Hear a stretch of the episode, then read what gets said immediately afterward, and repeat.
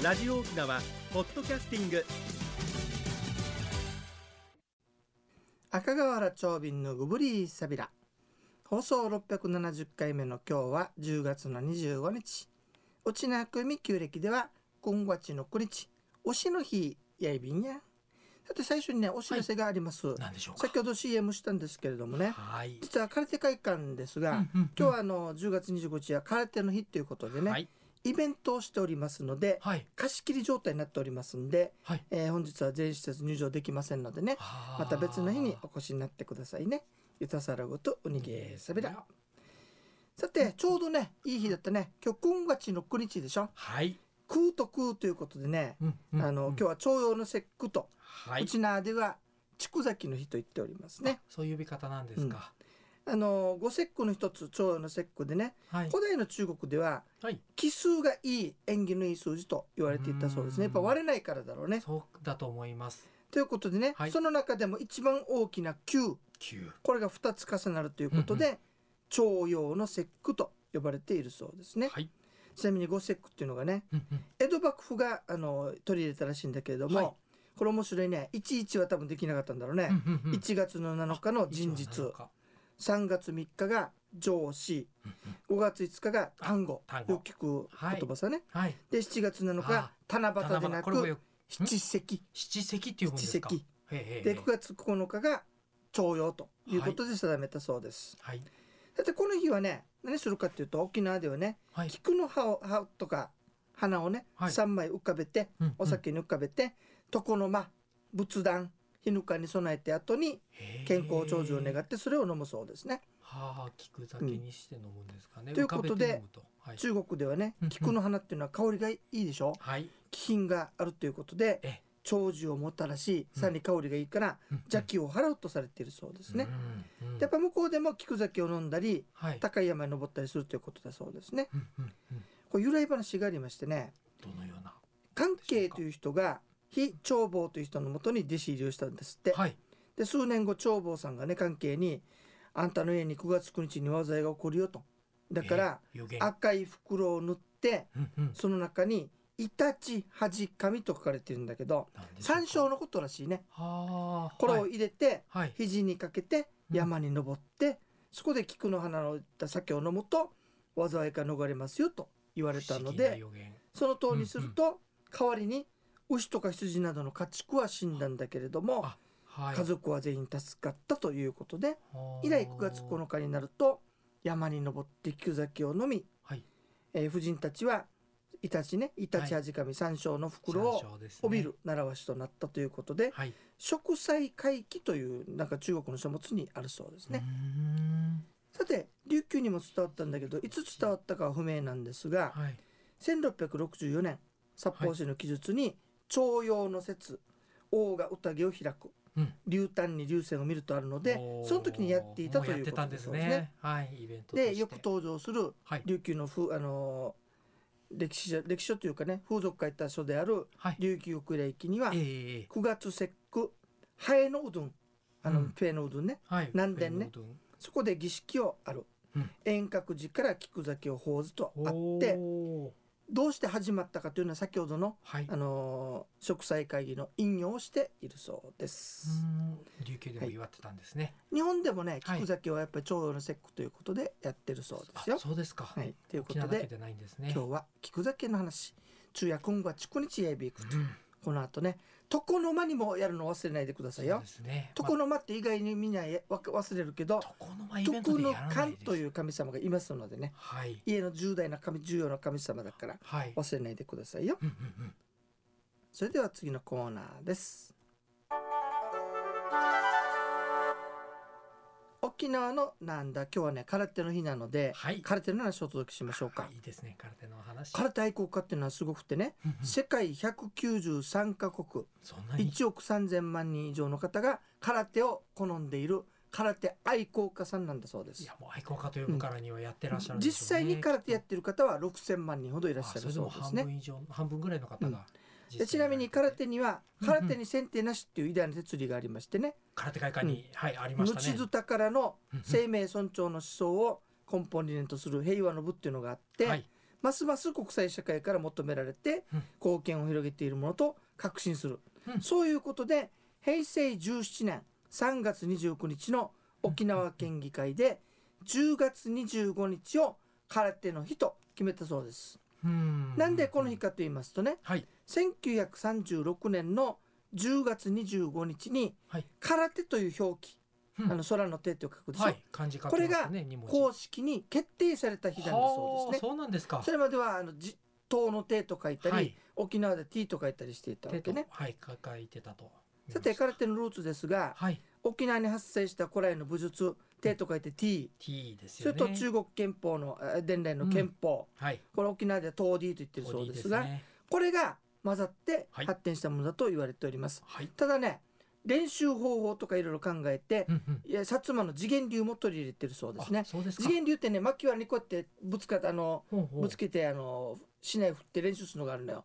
これが T の巻き割りにつながったみたいですね。はい琉球国っていうのは海洋国家として栄えていたので、はい。それを生かして日本中国との間で交易を行っておりました。うんうんまあ、その中でね、はい。沖縄固有の武術 T これにいろんな国の要素を取り入れて体系化していったと言われています。うん。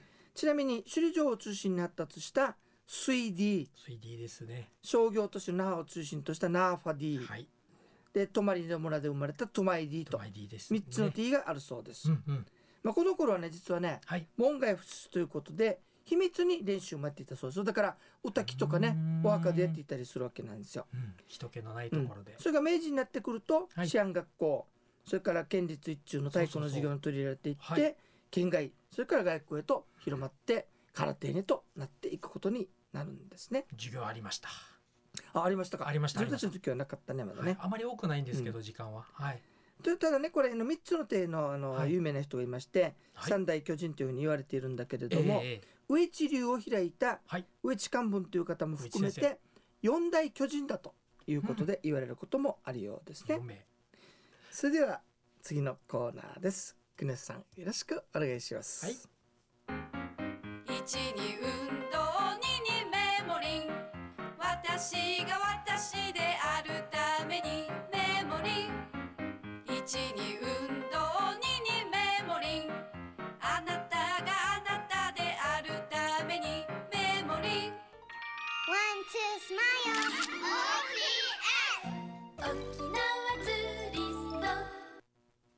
はい、くにさん今日はどんな健康の話をしていただけるんでしょうか？はいありがとうございます。人生100の時代をサポート。メモリンがお届けする健康ワンポイントのコーナーです。本日は耳の健康も大事というお話です、えー耳の聞こえにくい状態難聴。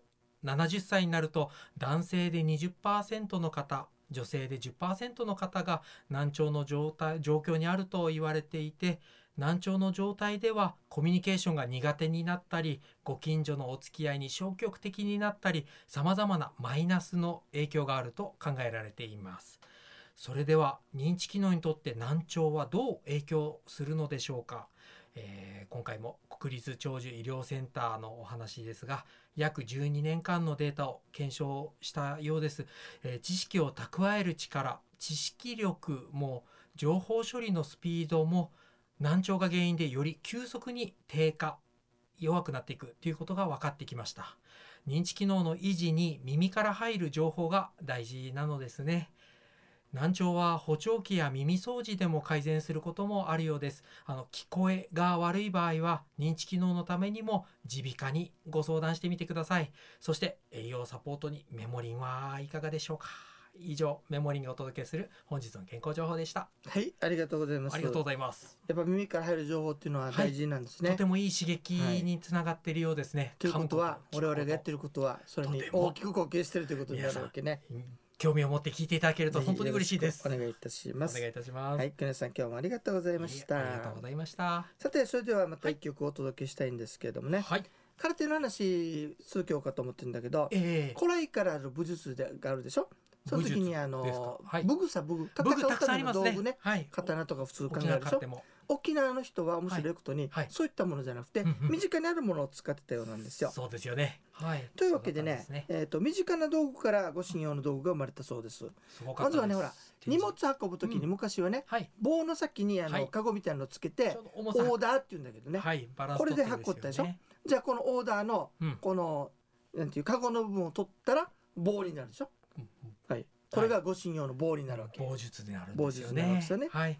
それからかんざしね、かんざし頭に刺す。うん、頭に刺すかんざしははい。サイになったそうでああサイ。うん。あのすこれはねはい。でもあのー一般が使うわけじゃなくてええ。畜産児と呼ばれている警察が使ってたそうですね。なんかアメリカの亀忍者が持ってますよね。あタートルの持ってるね。サイ持ってますね。演武はねこれ空手の動作に通じるんだって、はい。打つつく受ける打ち落とす投げるみたいにね。万能なんですね万能なんですよね。は。い。でヌンチャクはさっき言ったように「うむげ。海毛を」使って。馬のあの顎型うんにつけて引っ張るやつね、はい。これで作られたそうです。はい。紐はちなみに戦前はね女性の長い髪を左にやって使ったそうですよ。あこのヌンチャクの紐ですか。紐。うん。はあはあはあはトゥンファーね。トンファー、トゥファあのトファーあの、はい。棒の先に取っ手がついてるやつね。そうですね。これは何かというとね石臼差し込んでこうぐるぐるぐるぐる回すやつね。掴むところありこれますね。からあの、やったそうですね。面白いのがねスルチンって言ってね、はい。何かというとさ、はい。白の縄の端っこに穴開けた石をくりつけるわけ。はあはあ。そうするとリング状の穴。投げたら武器になるでしょ。まあ当たったら痛いです。当たったら痛いよね、巻きつけることもできるでしょ。巻きつけると重さがそういうものがあるそうです、はい。スルチン術っていうんだって。で手ぬぐいね、うんうん。手ぬぐいの端に石くりつけてもできるわけよ。おお即席うん。もう即席で。面白いのがさこんな話があるわけ、読んだ話よこれ。かはい。石じゃなくてね固形石鹸をくくりつけていただ石鹸？はい。あんなもの持っていったらお前なんでこんな武器持ってあるかって言われるでしょ？はい。ところがこれだったらはい。いや今からお風呂行くんだよと言えばいいわけさね、というう話があったそうです。に近いですねうん。そうなってくると。その時思い出したのがね、はい。このスルチン。はい。実は実際にそういう話があるんですよ。うん。実用的に使った話が、おあの武士ね町村って言ってね。はい。先ほどのトゥマイディはいの達人なんだけれども薩摩の侍があの女性に悪さしてたわけさ、あーはい。それをあのめっともないからやめれって止めようとしたらはい。刀抜いてあの切りつけてきたもんだからはい。これをねはい。濡らして石をぶくりつけてヒュンと巻きつけて刀に巻きつけてうん。刀を奪ってはい。海にポイッと投げたっていう話があるわけ、おお平和的に解決ですね。うん、だからそういう話があるんでね。はい。実際に武器としてこうはい。使ったといううん実例もあったりするわけさね。使い勝手良さそうです。この武士町村の話がとっても面白いわけさ。皆さんんよかったらぜひ空手会館に行ってねいろんなお話聞いたりはい。勉強してみてくださいね。空手会館すごい申し訳ないんですが今日は空手の日ですので、はい。イベント実施中なので今日は残念ながら入ることができません、ぜひ別な日に行って、うん。空手の勉強もしてはい。美味しい空手そばも食べて本当です。東食堂の実際も食べてくださいね。ゆたさるぐとうにげさびらえー、空手の話から今後はちこにちの話するうちね、えー時間のちょい便、はい。えー今度のね11月の21日にはい。世界遺産ツアーの第1弾を予定しておりますんでね、今回は歴史絵巻はい。そしておもてなし編はい。みたいに分けてね、はい。特徴とかうんうん。見どころを、あのお話しするのでねはい。世界遺産が10倍楽しめますという本当ですね。ツアーになりますので、ね。あの飽きましたらぜひ、うんうん。えーご参加くださいね。マッチョエビンドサイ。はいね本当だんだん寒くなってきてますんで、このさんもねいやいや風邪とコロナには気をつけてくださいね。負けずにいきましょはい、じゃあ番組のご案内や赤瓦長瓶とうメモリーの国吉エビータンまた来週までご無理さびら。サビラ